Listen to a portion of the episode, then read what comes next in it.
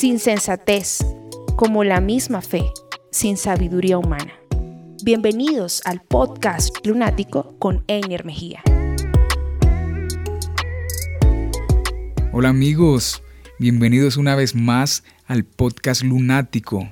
Este es ya el tercer episodio y estoy muy emocionado con todo esto, estoy muy emocionado con este proyecto y quiero agradecerte profundamente a ti por sacar un espacio de tu vida para escucharlo. Eh, quiero agradecerle a todos los que de alguna forma hacen llegar un comentario eh, haciendo una sugerencia, una recomendación. Quiero agradecerte también eh, por, por publicar, por poner una imagen recomendándolo. Y la verdad yo estoy muy, muy contento, estoy muy enamorado de todo esto porque durante este tiempo mis ojos y mis oídos están abiertos eh, estoy ahí viendo y fijándome en los detalles porque quiero, quiero escuchar y, ver a Dios, quiero descubrirlo. Y este tercer episodio ha sido probablemente lo que más me ha costado aprender porque en el camino reí y lloré. Y hoy estoy aquí y quiero mostrarte un poco eh, las cosas que han llegado a mi vida. Eh, hace algún tiempo tuve la oportunidad de estar en una conferencia eh, y escuché a Erwin McManus. Eh, de hecho, compré el libro, compré un libro, su, último, su último libro, y la verdad, eh, mm, no sé, habló mucho a mi vida todo lo que escuché y todo lo que leí. Y bueno, hoy estoy aquí. Quiero, quiero mostrarte un poco de lo, que, de, lo que, de lo que tengo en el corazón y de lo que, de lo que he vivido. Entonces, creo que sin más, ¿qué tal si entramos a este tercer episodio llamado Lágrimas y Sudor. Si mencionara la palabra guerra, tendrías en este momento imágenes en tu cabeza de batallas, de combates, de dolor, de armas, de tanques de guerra, de personas heridas, de personas muertas, de llanto, de tristeza. Hace poco se celebró el Día de la Independencia de Colombia. Y la independencia se remonta a hechos ocurridos desde el año 1800, 1810. Sufrieron diferentes cosas durante este año. Pero estos acontecimientos no fueron coincidenciales, no fueron fortuitos, sino que algunos hombres de la época idearon un plan para iniciar una revuelta.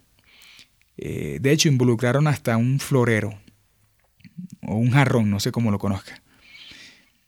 Y con esto surge una pelea aparentemente tonta.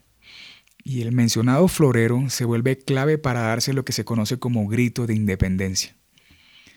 Bueno, luego de eso se dieron diferentes batallas y diferentes luchas en, que, en las que murieron muchos hombres y mujeres, logrando finalmente lo que se celebró hace poco, la libertad o independencia de un imperio que consumía y exprimía la Gran Colombia. Sin embargo, guerras no han desaparecido y, en este momento Colombia sigue siendo eh, un país con esta connotación. Es un país desangrado, eh, cortado, golpeado y marcado por guerra.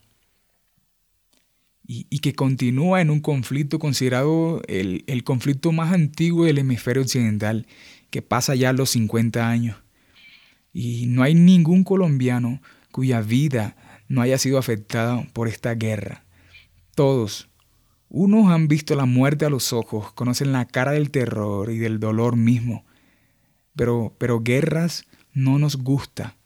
Quienes han sufrido la guerra de forma directa les desagrada y quieren, quieren definitivamente salir de ella. Están cansados, están, están sin fuerzas, están asustados y huyen de ella, se esconden de ella. En mi contexto, eh, podría decir o bueno, en, un contexto religioso, cuando alguien es no creyente, es normal verlo en batallas, eh, ya sea internas o externas, eh, es normal verlo peleando consigo mismo y relacionar esto a su no creencia. Decir que, ajá, eh, es un no creyente, es normal que tenga batallas y de hecho se han creado doctrinas a partir de eso. Pero la realidad es que el hombre tiene, tiene batallas, el humano tiene luchas, tiene una guerra en la que pelea todos los días. Peleamos una y otra vez, batallamos con, con una situación y con otra. Tanto así que consideramos que la vida es, que la vida es una lucha. Y aún sabemos que, eh, pues como creyentes, tenemos un Dios que lucha nuestras batallas, que es poderoso, eh, y creemos que, Él está por nosotros y podemos tener confianza en Él. Pero en nuestra vida aún tenemos lucha. ¿Por qué? ¿Por qué si ya nos convertimos a Jesús? ¿Por qué si tenemos a Jesús en nuestra vida? ¿Por qué continuamos peleando y luchando internamente? ¿Por qué tenemos situaciones difíciles? ¿Por qué nos sentimos en guerra? No, no sé si te dijeron eh, o te hablaron en algún momento sobre la vida con Jesús. Nos han enseñado que con Jesús la vida es más fácil, es fácil, es sencilla. Nos enseñaron que ahora no vamos a tener que preocuparnos porque cuando das tu vida a Jesús no tendrás dificultades. Si das tu vida a Jesús todo cambia. Es tan difícil la vida sin Él, pero con, Él todo es más fácil. Si te dijeron eso, si, si esto fue lo que escuchaste, si fue eso por lo que te acercaste, quiero pedirte perdón porque, porque te mintieron debo decirte que, no es así, que es una mentira. ¿Sabes? Por este tipo de enseñanzas es que dicen, ¿y eso que es cristiano? ¿Por qué le pasan esas cosas si es cristiano? ¿Por qué vive, por qué vive este momento tan difícil? ¿Por qué si es una persona buena? Pero, pero llegas a Jesús y te das cuenta que incluso ahora todo puede ponerse más difícil y que incluso situaciones nuevas van a llegar a ti. Entonces, eh, nos enojamos con Dios y le decimos, estoy contigo, vivo para ti, me entregué a ti, te entregué mi vida, pero aún así tengo batallas. ¿Por qué? ¿Por qué? Sabes, hay una, hay una historia en la Biblia que, quiero leerte. Conocemos un poco acerca de la historia de Israel. Eh, con respecto a los temas de guerra. Israel tuvo diferentes crisis, diferentes batallas, tuvieron enemigos en todas partes, naciones que los perseguían, los violentaban, los robaban. Israel estuvo en un ambiente hostil la mayor parte de su historia. Muchas de las guerras que tuvo Israel se dieron ya sea por las eh, presiones de los reinos que lo rodeaban o en algunos casos por su posición estratégica. Estaba entre naciones que naciones como Asiria, Babilonia, Persia y Grecia, eh, bueno, Grecia por una parte y Egipto por otra parte. Entonces Israel no solo tiene una historia de fe, sino que también tiene una historia de guerra. Entonces, en jueces 3 hay algo que quiero leerte. Dice, el Señor dejó a ciertas naciones en la tierra para poner a prueba a los israelitas que no habían conocido la guerra de Canaán. Lo hizo para enseñar a pelear en la guerra a las generaciones de israelitas que no tenían experiencia en el campo de batalla. Estas son las naciones, los filisteos, que vivían bajo el dominio de los cinco gobernantes filisteos, los cananeos, los sidoníos y los heveos, que vivían en las montañas del Líbano, desde el monte Baal Hermón hasta Lebo Hamán. El Señor dejó estos pueblos con el fin de poner a prueba a los israelitas, para ver si obedecían los mandatos que Él les había dado a sus antepasados por medio de Moisés. Lo primero que quiero decirte lo primero que quiero dejarte en la cabeza antes de continuar es que Dios es bueno. Sí, seguro, seguro se me olvidará mencionar algunas cosas, pero quiero decirte en este momento que Dios es bueno y que Dios es un Dios de paz. Que guerra siempre ha sido producto del hombre y de su corazón. Hemos sido nosotros quienes metimos guerra en la historia humana y Dios ha estado peleando desde, desde, que, desde que iniciamos todo esto. Dios siempre ha estado tratando de llevarnos de regreso a Él, de regreso a la paz, de regreso al Edén. Tú y yo llevamos el Edén en nuestra sangre. Aún, aún lo recordamos. Llevamos, llevamos el Edén en nuestra memoria. Por eso, por eso podemos imaginar un mundo con paz. Es porque, aunque no lo hayamos visto, podemos imaginarlo. Pero hay algo en la guerra, hay algo en nuestras batallas, hay algo, hay algo que hay algo en eso que produce amenaza. Hay algo de beneficio en las guerras que tenemos. Hay algo en las aflicciones. El Señor dejó a salvo naciones que representaban guerra, que representaban peligro, que representaban muerte, para poner a prueba a todos los israelitas que no habían participado en ninguna de las guerras de Canaán. Lo hizo solamente para que los descendientes de los israelitas que no habían tenido experiencia en el campo de batalla aprendieran a combatir. Dios no metió la guerra en la historia humana. Las cosas que vivimos en este tiempo no son, no son castigos. Las, cosas, las situaciones difíciles no son castigos. Seguramente esto suena raro, pero, pero este tiempo es un tiempo de gracia. Eh, eh, el tiempo que, en, el, en el tiempo en el que estamos es un tiempo de gracia sobre gracia. Pero jueces 3 dice que hubo naciones que el Señor dejó a salvo. Hay guerras que el Señor deja porque quiere enseñarnos a pelear. Ah. Tú y yo tenemos reproches de las guerras que peleamos, pero no hemos entendido aún.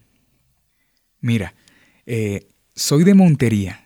Eh, Montería es una ciudad al norte de Colombia, eh, está en la región caribe colombiana. Crecí allá, estudié allá, me formé allá, mi familia vive allá y, y, Montería es mi ciudad. Estoy, yo estoy enamorado de Montería. Estando allá, más o menos, no sé, a los 11, 12 o 13 años de edad, tal vez, siendo un niño, eh, viviendo mi infancia, eh, yo estaba todo el tiempo con mi hermano. Él tiene un año y medio, eh, un año y diez meses más que yo. Y teníamos cierta libertad por vivir donde vivíamos. Jugábamos en la calle, jugábamos fútbol. la mayor parte del tiempo estamos jugando. Hacíamos canchas improvisadas en las calles, corríamos, hacíamos de todo, tuvimos una infancia bien vivida. Yo, disfruté tanto eh, mi niñez en aquel lugar. Y mi hermano, mi hermano es de carácter más fuerte, él es, más colérico, más, más reactivo, más guerrero, eh, con menos temor. Recuerdo que eh, él no tenía miedo de nadie, era, era, era capaz de enfrentarse a cualquier persona y, y solo era un poco mayor que yo, pero yo no me sentía con la misma fuerza para pelear, con las mismas ganas, con la misma voluntad. Eh, yo, yo, yo tenía miedo en algunas situaciones. Y recuerdo que un día estábamos jugando y estábamos volando barrilete, eh, o volando cometa, no sé cómo conozcas tú. El punto es que uno de los amigos con los que estábamos ahí jugando quiso cortarle el barrilete a mi hermano.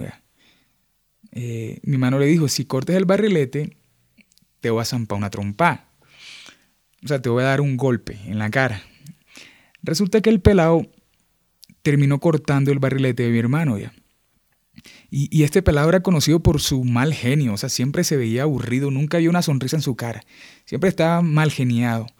De hecho, le tenían un apodo que no voy a decir porque no sé si tenga eh, él la oportunidad en algún momento de escuchar el podcast, entonces no quiero que, se siente identificado. Pero le voy a decir el mal geniado. Este pelado cortó el barrilete de mi hermano y mi hermano se puso a pelear con él ya. Quiso arreglar su, su diferencia a golpe. Y empezaron a pelear. Y, y mi hermano estaba ahí dándole golpes a ese pelado y yo estaba viendo pero con mucho miedo. Yo tenía mucho miedo. Creo que era la primera vez en mi vida que había visto a mi hermano pelear. Tenía, tenía mucho miedo porque, porque no quería que, estuviera peleando. Entonces eh, ese muchacho tiene otro hermano que tenía aproximadamente mi edad también. Y yo veo que este, este pelado viene con un palo a pegarle a mi hermano porque, le, porque está peleando con su hermano. Cuando yo veo eso, yo quise pelear y corrí hacia, hacia ese pelado para que no le pegara a mi hermano. Total, ese día tuve mi primera pelea. Terminamos, terminamos pegándoles a esos muchachos y, luego nos fuimos a casa. Desde ese momento todos los demás eh, amigos con los que estábamos siempre jugando sabían que habíamos peleado contra ese pelado mal geniado y con su hermano y que nosotros habíamos ganado. Y una y otra vez se dieron, se dieron encuentros, pero te aseguro que, o sea, yo nunca quise pelear ya. Pero cuando veía a mi hermano peleando y veía que alguien más quería, quería pegarle mientras él estaba peleando con el otro, yo tenía que meterme a pelear. Y yo terminaba peleando ya. Pero siempre tuve miedo, pero por fuera no parecía porque yo era capaz de levantar la voz, de empujar, de gritar, pero en mi corazón no quería que iniciara una pelea así de contacto físico ya. ¿Por qué? Porque tenía miedo. Y así fue una y otra vez. Y este muchacho mal geniado eh, la cogió contra mi hermano y pasaban peleando. Y cuando ellos estaban peleando, el hermano de él me miraba y, quería pelear conmigo también. Y yo terminaba ahí peleando con él. Pero éramos unos niños, ya eran peleas, eh, eran peleas poco alarmantes, ya solo eran pelados que querían arreglar sus diferencias a punta de golpe. Y un día, un día estábamos jugando en la calle, eh, como era costumbre, mi hermano y yo jugábamos en la calle, jugábamos fútbol. Entonces mientras yo iba con el balón, sentí que alguien me pegó una patada por atrás así fuerte, ya, ¡bra! Y mi reacción fue levantar la voz, corrí hacia él y respondí con una trompada. Le di una trompada en el costado. ¡Bra! Entonces, cuando yo me fijé, eso fue en cuestión de segundos, la persona a la que la había pegado era el pelado ese que peleaba siempre con mi hermano, el, que siempre estaba aburrido. Entonces este pelado, eh, más agresivo, mayor que yo, más alto, con más fuerza y con más ganas de pelear también, cuando yo vi que ese man me miró así, yo dije, mierda. En ese momento yo sentí más miedo que nunca. Entonces ahí la gente se metió, no dejó que él se acercara, eh, que él se acercara a mí. La gente se metió, lo agarró. Eh, él tenía mucha rabia y recuerdo que, o sea, hasta la mamá estaba ahí agarrándolo. La mamá lo tenía agarrado, o sea, un montón de gente lo, agarraba y, y, no dejaban que él llegara hasta donde yo estaba. Y lo querían calmar y todo eso. Y yo viendo, yo viéndolo a él, lleno de rabia, en mi corazón decía, no lo suelten, no lo suelten, no lo suelten. Porque decía, ese palo viene hacia mí con esa rabia que tiene y me va a matar. Pero me sorprende mucho mi hermano porque él no se veía con miedo ni, ni con preocupación. Y de hecho confiaba mucho en mí porque, porque mi hermano eh, no se confiaba tanto en mí que él decía, suéltenlo, suéltenlo. Y yo en mi cabeza decía, no lo suelten, no lo suelten. Y, y, y yo le dije a mi hermano, vámonos ya para la casa porque a ese man no lo van a soltar ya. Mira que lo tienen ahí agarrado y no. Entonces mi hermano dijo, no, vamos a sentarnos mejor aquí a esperar que lo suelten, justo enfrente de la casa de él. yo con miedo y todo, pero me senté ahí. Y recuerdo las palabras de mi hermano mientras mirábamos esa escena. Él dijo, como lo suelten, yo le voy a dar un palazo, un garrotazo. Mi hermano tenía en la mano el palo, un palo de escoba, que era básicamente el palo que usamos para hacer las, las porterías con las que jugábamos fútbol.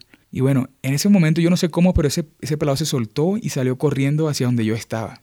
Tú no te imaginas el susto que yo tenía. Cuando yo noté, mi hermano estaba de pie y salió corriendo hacia él también. Y le partió el palo en, en el costado. No tienes idea, en serio, lo que el susto que yo tenía. En ese momento la gente llegó otra vez, lo agarró, eh, no lo dejaron pelear y, ahora tenía más rabia y mi hermano me dijo, bueno, ya podemos irnos a casa. Y yo no sé si mi hermano veía mi miedo, la verdad no sé si él veía eh, eh, mi temor, pero él confiaba tanto en mí.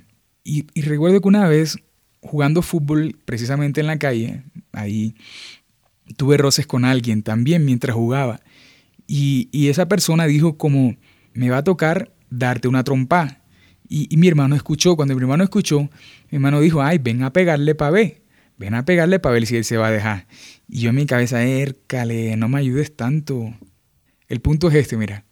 Una vez un vecino nuevo se mudó al barrio, eh, eh, jugaba con nosotros también. Y un día quería pelear conmigo. Y algunos de los muchachos que ya me conocían le hablaron, le hablaron de mí y de algunas historias que sabían de, de esas peleas que habíamos tenido. Por fortuna no pasó nada, no tuve que pelear con él, pero con el tiempo alguien me dijo, alguien me dijo que, que ese pelado nuevo, que el vecino nuevo, sí quería pelear conmigo. Pero un día él dijo, no, yo no me atrevo a pelear con él porque sé que me va a ganar. ¿Sabes? Inconscientemente yo aprendí a pelear. Y, y aunque peleas nuevas llegaron, aunque dificultades llegaron, yo aprendí mucho antes y cuando llegaron las nuevas situaciones yo era más fuerte, era más fuerte que antes, pero, pero no fue sencillo aprender. Dios quiere que aprendas a vencer en tus batallas. Dios quiere enseñarnos a pelear. Nos hemos quejado desde el principio, desde siempre, por las guerras que tenemos. Lloramos y renegamos por las batallas que llegan a nuestra vida. Nos llenamos de miedo, sin entender aún que hay algo detrás de eso. Pero ojo, yo no quiero que vayas por el mundo peleando con todo. No quiero que vayas por ahí peleando con todo el que se cruce en tu camino. No son esas las guerras a las que yo me refiero. La guerra con el resto de humanos tienes que perderlas. Debes perderlas. En esas guerras debes morir. Y quiero darle unos minutos a esta parte porque, porque quiero, quiero, quiero, que, quiero que veas algo. Las guerras por religión, por política, por la razón, esas debes perderlas. No son esas las guerras que debemos pelear. Las guerras que debemos luchar, las guerras que debes ganar son las que llevas dentro, son las que llevas en tu interior. Porque esas nos están matando por dentro. Porque finalmente las batallas con el mundo, las batallas con nuestro prójimo, las guerras que conocemos y las guerras que desconocemos, surgieron en el corazón del hombre. Santiago 4.1 dice, ¿qué es lo que causa las disputas y las peleas entre ustedes? ¿Acaso no surgen de los malos deseos que combaten en su interior? Mira, las guerras que tengo con el resto del mundo nacieron en mi corazón. Las tuyas también. Nacieron en nuestros malos deseos, en nuestro egoísmo. Pero podemos entonces estar en paz con nuestro prójimo, con nuestros vecinos, con nuestros papás. Puedes estar en paz con tu esposa o con tu esposo. Porque qué tal si ganamos la guerra interna que llevamos perdiendo la guerra externa. Déjalo repito. Déjalo digo mejor, mejor. ¿Qué tal si ganamos la guerra interna que llevamos y perdemos la guerra externa? Dios te quiere enseñar a pelear, pero pero, somos débiles, tenemos miedo, tenemos miedo a fracasar, tenemos miedo a morir. Erwin dice, tenemos miedo a morir y vivimos como si estuviéramos muertos. Huimos de guerras porque, porque no nos gusta, porque nos hace daño, porque nos lastima. No queremos enfrentarnos a situaciones complejas, a situaciones difíciles.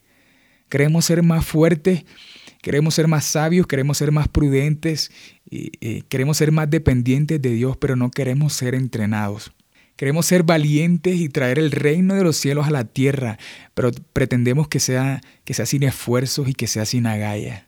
Pero, pero tengo que decirte hoy que requiere lágrimas y sudor.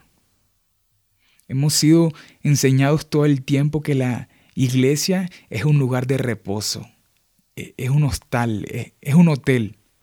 No, la palabra es, la iglesia es un hospital, esa es la palabra. Y estamos totalmente, totalmente convencidos que la iglesia es el lugar apropiado para huir del caos. Qué paradójico.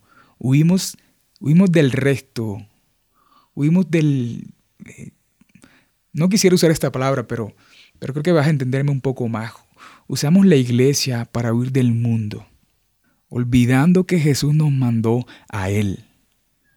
No es así, la iglesia, la iglesia es más un, un lugar de entrenamiento, pero hemos hecho de la iglesia el lugar más seguro para escondernos.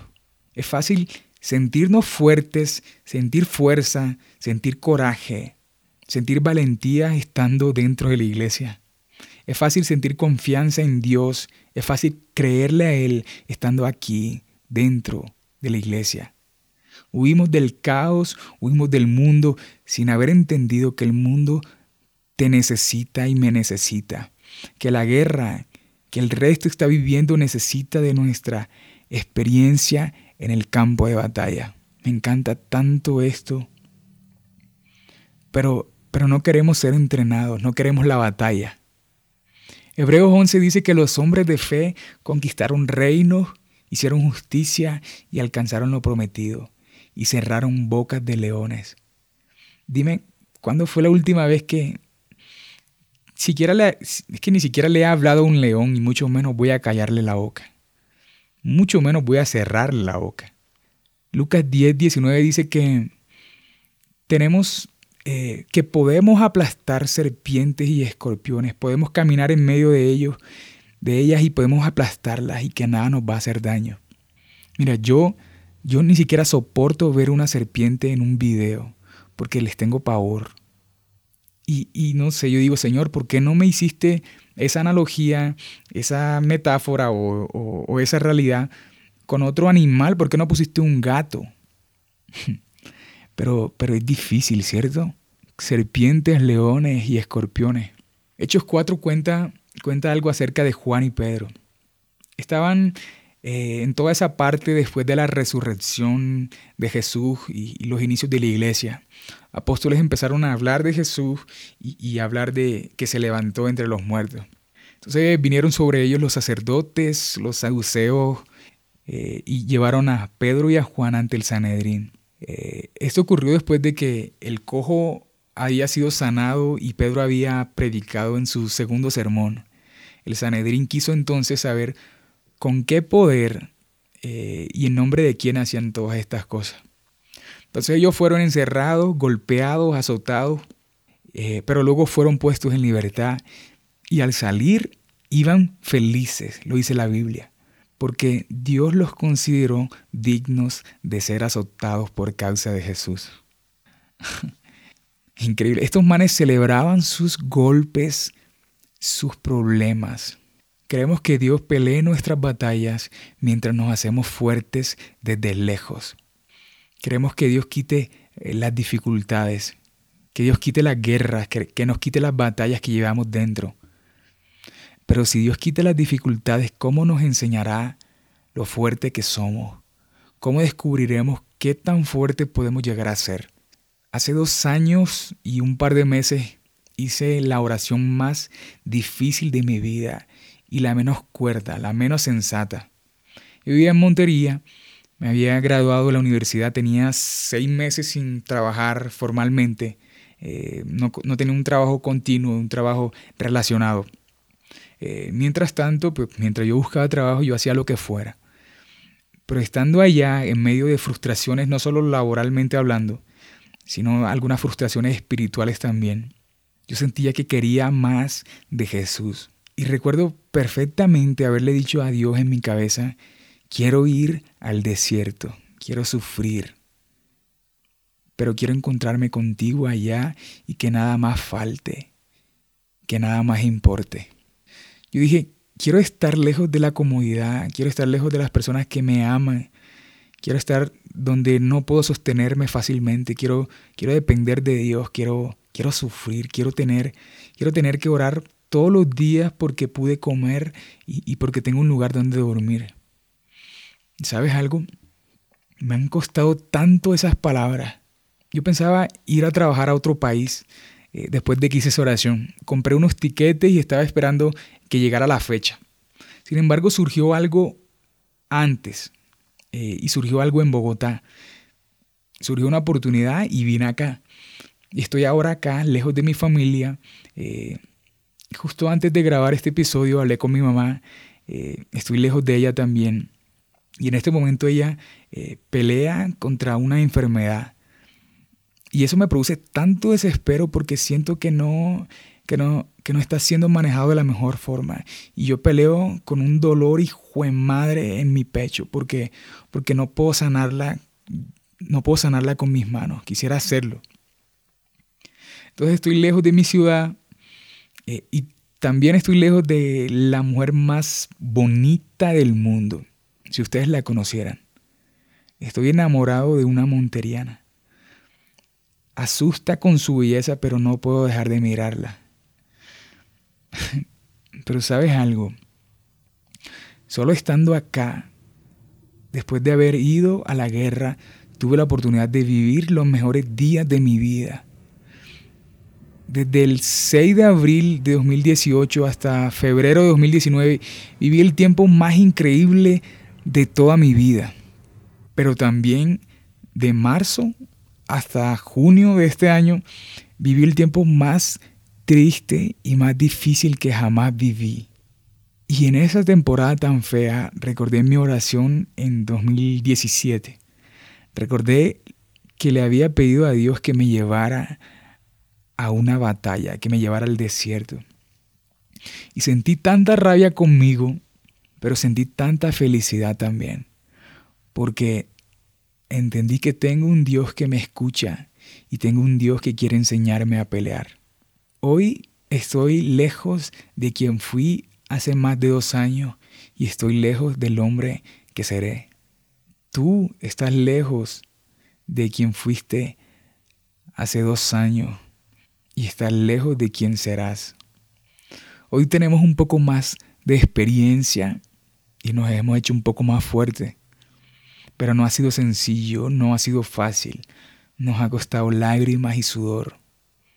Nos ha costado lágrimas y sudor aprender a combatir. Tal vez no estamos donde quisiéramos estar, pero te aseguro que tampoco estaríamos aquí si no fuera por Jesús y si no fuera por las batallas que nos ha tocado pelear. Tal vez no escogiste la guerra en la que estás, tal vez no escogiste, eh, tal vez no escogiste como enemigo a tu impaciencia, a tu desorden, tal vez no viste un enemigo en el alcohol, en la pornografía, tal vez no viste eh, o no vimos un enemigo en la comida, tal vez no vimos un enemigo en el cigarrillo eh, o en la pereza, tal vez no, tal vez no vimos enemigos en, en una agradable relación de amistad, tal vez no vimos en el miedo un enemigo, porque, porque el, el miedo nos ha ayudado a guardar la vida. Pero el alcohol nos está quitando recuerdos, la pornografía nos está aislando y está secándonos los huesos. La comida nos está volviendo obesos, el cigarrillo, eh, el cigarrillo incendió nuestra casa y un simple juego terminó ensuciándonos las manos y ensuciándonos los sueños. No vimos un enemigo en el miedo, pero ahora estamos presos. Tal vez no escogimos los enemigos, pero tú y yo podemos escoger pelear las batallas. Nos toca pelear contra nosotros mismos porque, porque egoísmo y malos deseos están dentro. Temor, duda, amargura, celos, codicia, enojo, orgullo. Tendrás que pelear contra esas cosas. Y la forma de pelear no es como estamos acostumbrados. No es con fuerza física. Es de forma ilógica, es con locura, porque, porque es pelear contigo mismo, contra tus ganas de responder con piedra, eh, contra tus ganas de satisfacerte. La guerra real nunca se trató de vencer a los demás, sino de formarte a ti mismo y de formar a Jesús en ti, formarlo en mí. Debemos entender que la victoria no es necesariamente como creemos, Ganar no siempre será igual a estar de pie y que el oponente esté en el suelo. Ganar batallas puede significar morir. ¿Sabes? Había un pueblo preso, encerrado, siendo esclavo, esperando a un Salvador. Esperaban que Jesús formara eh, un grupo de hombres fuertes, que llevara una tropa, que se alzara en arma y usara su poder para por fin traer venganza. Pero en contra de todo plan de guerra, de toda estrategia militar y en contra de toda sabiduría humana, la forma en la que Jesús nos salva fue muriendo él mismo. Pudiendo matar a los opresores, murió por ellos. ¡Wow! Muriendo. Queremos seguir a Jesús y lo primero que él hizo para salvarnos fue ir a la cruz y morir. Jesús nos mostró el camino. Morir a nuestro egoísmo y nuestros malos deseos una y otra vez. Lo más, lo más difícil. Pero hey, tus batallas te están haciendo fuertes, te están haciendo sabio. Tus brazos se hacen más fuertes, tu espalda es más resistente, tus piernas ya no tiemblan. Y ahora podrás llevar a algunos en tus hombros. Ya puedes levantarte, tal, tal vez con cicatrices y con olor a sangre. Pero quien ha tenido experiencia de guerra sabe cómo entrar en la batalla. Tus batallas hoy son respuestas y ayuda para las guerras que el resto está viviendo. El mundo necesita de nuestras experiencias en el campo de batalla. Yo no quiero hoy pedirle a Dios que quite tus batallas. Yo quiero que Él nos siga haciendo fuertes. Yo agradezco hoy por tus luchas, por tus guerras, porque detrás de eso hay un interés enorme de Dios para enseñarte a pelear, porque Él no quiere que pierdas, Él quiere que ganes y quiere que aprendas. No sé si hoy tengas batalla, pero No solo hoy debes pelear. Te aseguro que en tu futuro hay guerra. Pero no vas a morir porque no vas solo y porque te estás haciendo fuerte. Un abrazo.